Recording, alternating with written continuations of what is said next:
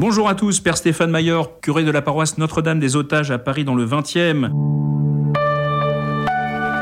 Alors aujourd'hui, la question que l'on me pose, c'est l'Ancien Testament, Kézako. Quand on prend notre Bible sur l'étagère, ça fait un certain poids. Ah oui, et parmi ce poids, eh bien, 75% du poids, c'est de l'Ancien Testament. Voilà, donc ça veut dire que quand même, c'est l'essentiel de l'Écriture sainte, l'Ancien Testament. Et dans le Nouveau, d'ailleurs, quand on parle des Écritures, on parle en fait de l'Ancien Testament. Je vous prends par exemple au chapitre 2 de l'Évangile selon Saint Jean, le Christ vient purifier le temple, il vire tous les vendeurs, etc.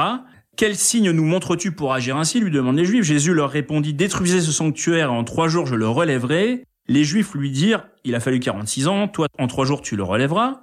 Mais lui parlait du sanctuaire de son corps. Aussi, quand il fut relevé d'entre les morts, ses disciples se rappelèrent qu'il avait dit cela et ils crurent à l'écriture et à la parole qu'il avait dite. Hein, quand on dit ils crurent à l'écriture, on parle bien de ce que nous on appelle l'Ancien Testament. Alors, L'Ancien Testament, un testament, c'est quoi? C'est un papier qui vous dit oui, oui, oui, je me suis engagé avec telle personne, c'est bien vrai.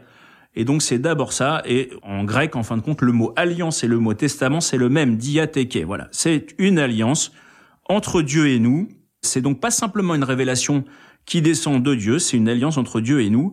Et cette alliance-là, elle n'est pas périmée, hein, parce qu'évidemment, celui qui fait alliance avec nous, c'est Dieu, et Dieu, c'est pas du genre à être dans la culture du déchet, hein, comme dirait le pape François euh, dans la Laudate aussi, c'est pas la culture du déchet avec Dieu, c'est la culture de la fidélité, donc c'est jamais périmé.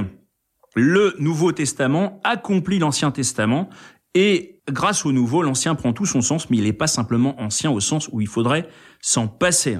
C'est comme quand on rencontre le grand amour. J'espère que vous avez déjà fait cette expérience. Moi, je l'ai faite avec Jésus, je vous avouerai, mais il y en a plein d'entre vous qui l'ont faite avec des gens.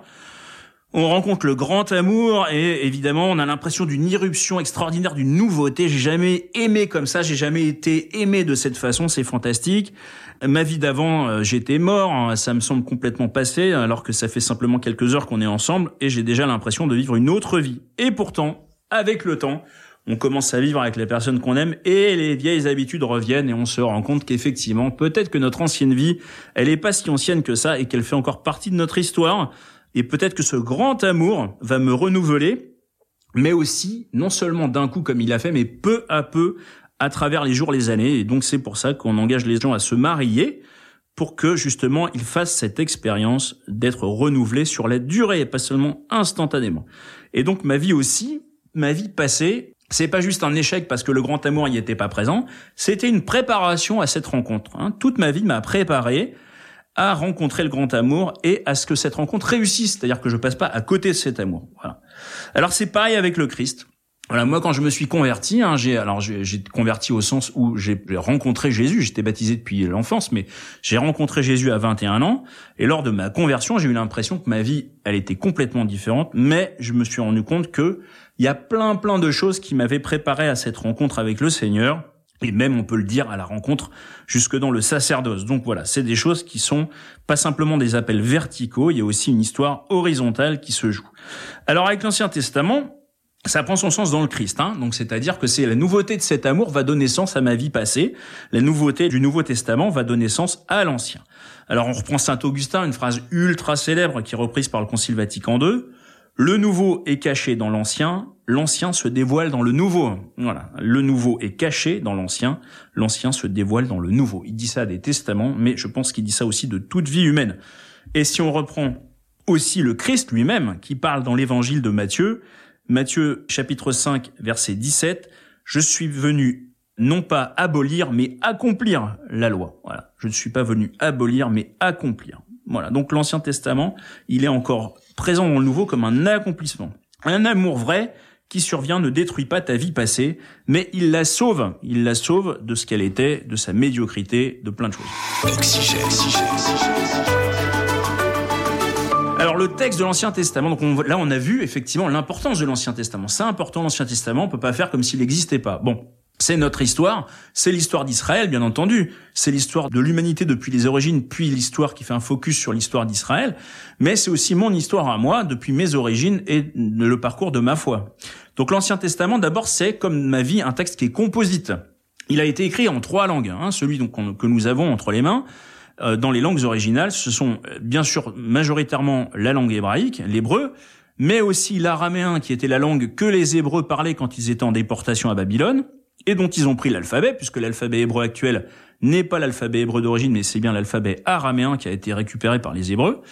Et enfin, des parties aussi en grec puisque le judaïsme était très présent dans le monde grec et que donc euh, il a, il a d'ailleurs donné lieu à une traduction qui a été demandée par le pharaon lui-même au IVe siècle avant Jésus-Christ de la dynastie des Ptolémées qui ont demandé aux Juifs de traduire la Bible en grec, qui a donné ce qu'on appelle la traduction des Septante.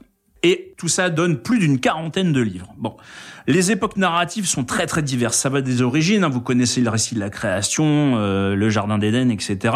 Et ça se termine au moment des livres historiques, des livres euh, de sagesse, avec la confrontation avec le monde grec. Donc ça va en gros de, des origines, alors on ne sait pas quand, jusqu'à en gros le euh, deuxième, troisième siècle avant Jésus-Christ, au niveau de la narration. Mais la date d'écriture n'est pas la même. On n'écrit pas au moment même des faits. On va écrire, on va commencer à écrire des petits bouts de l'Ancien Testament déjà vers moins 1000 à peu près l'époque du roi David, grosso modo, puisque on attribue les psaumes à David. Alors évidemment, il n'a pas écrit tous les psaumes, mais il y a bonne raison de penser que quand même il en a inspiré un certain nombre. C'est un poète. Et les psaumes, c'est un peu comme un résumé de l'Ancien Testament. Si vous n'avez pas le temps de lire toute l'écriture, vous priez les psaumes. Ça se prie les psaumes d'abord. Hein. Ça se lit pas comme un livre euh, comme les autres. On va prier les psaumes un peu tous les jours et petit à petit, on va rentrer dans l'essence même de ce qui fait l'alliance vétéro-testamentaire, c'est-à-dire l'alliance de l'Ancien Testament. Donc on commence à écrire vers ces moins 1000 à peu près. Il y a une grosse période de mise par écrit pendant l'exil à Babylone au VIe siècle avant Jésus-Christ, et ça va jusqu'à l'an quasiment zéro, puisque le livre de la sagesse est presque contemporain de Jésus. Alors, entrer dans l'Ancien Testament, c'est entrer dans une histoire géniale hein, qui va nous mener jusqu'à Jésus. En fait, le but de l'Ancien Testament, c'est de nous amener à Jésus. Hein, L'Ancien Testament grec finit sur le livre de Malachie, qui annonce le nouvel Élie, et donc Saint Marc en fera son point de jonction, puisque le nouvel Élie, c'est Jean-Baptiste qui annonce le Christ. Et la Bible, l'Ancien Testament hébraïque, un hein, nom qui est pas tout à fait structuré pareil, c'est les mêmes livres mais pas structurés pareil, finit sur le deuxième livre des Chroniques, où c'est l'envoi en mission pour la reconstruction du temple. Voilà, Cyrus, le roi perse, envoie en mission pour reconstruire le temple. Et là, on voit le début de l'évangile de Jean, qu'on a évoqué tout à l'heure, Jean chapitre 2, la reconstruction du temple qui passe d'abord par une destruction. Voilà, une destruction qui va donner lieu à la résurrection, reconstruction du temple. Comme Jean a lu cette continuité avec la Bible hébraïque.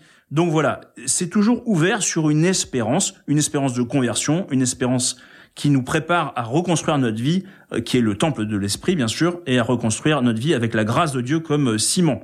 Sans l'Ancien Testament, nous disait le cardinal Lustiger, on fait du Christ un astéroïde qui est le réceptacle de tous nos fantasmes, on le taille à notre image au lieu de se laisser enseigner par lui. Donc en fait, nos racines juives sont vraiment importantes, elles sont vivantes dans le peuple d'Israël aujourd'hui et dans l'Église par notre méditation constante de l'Ancien Testament. Merci et à demain.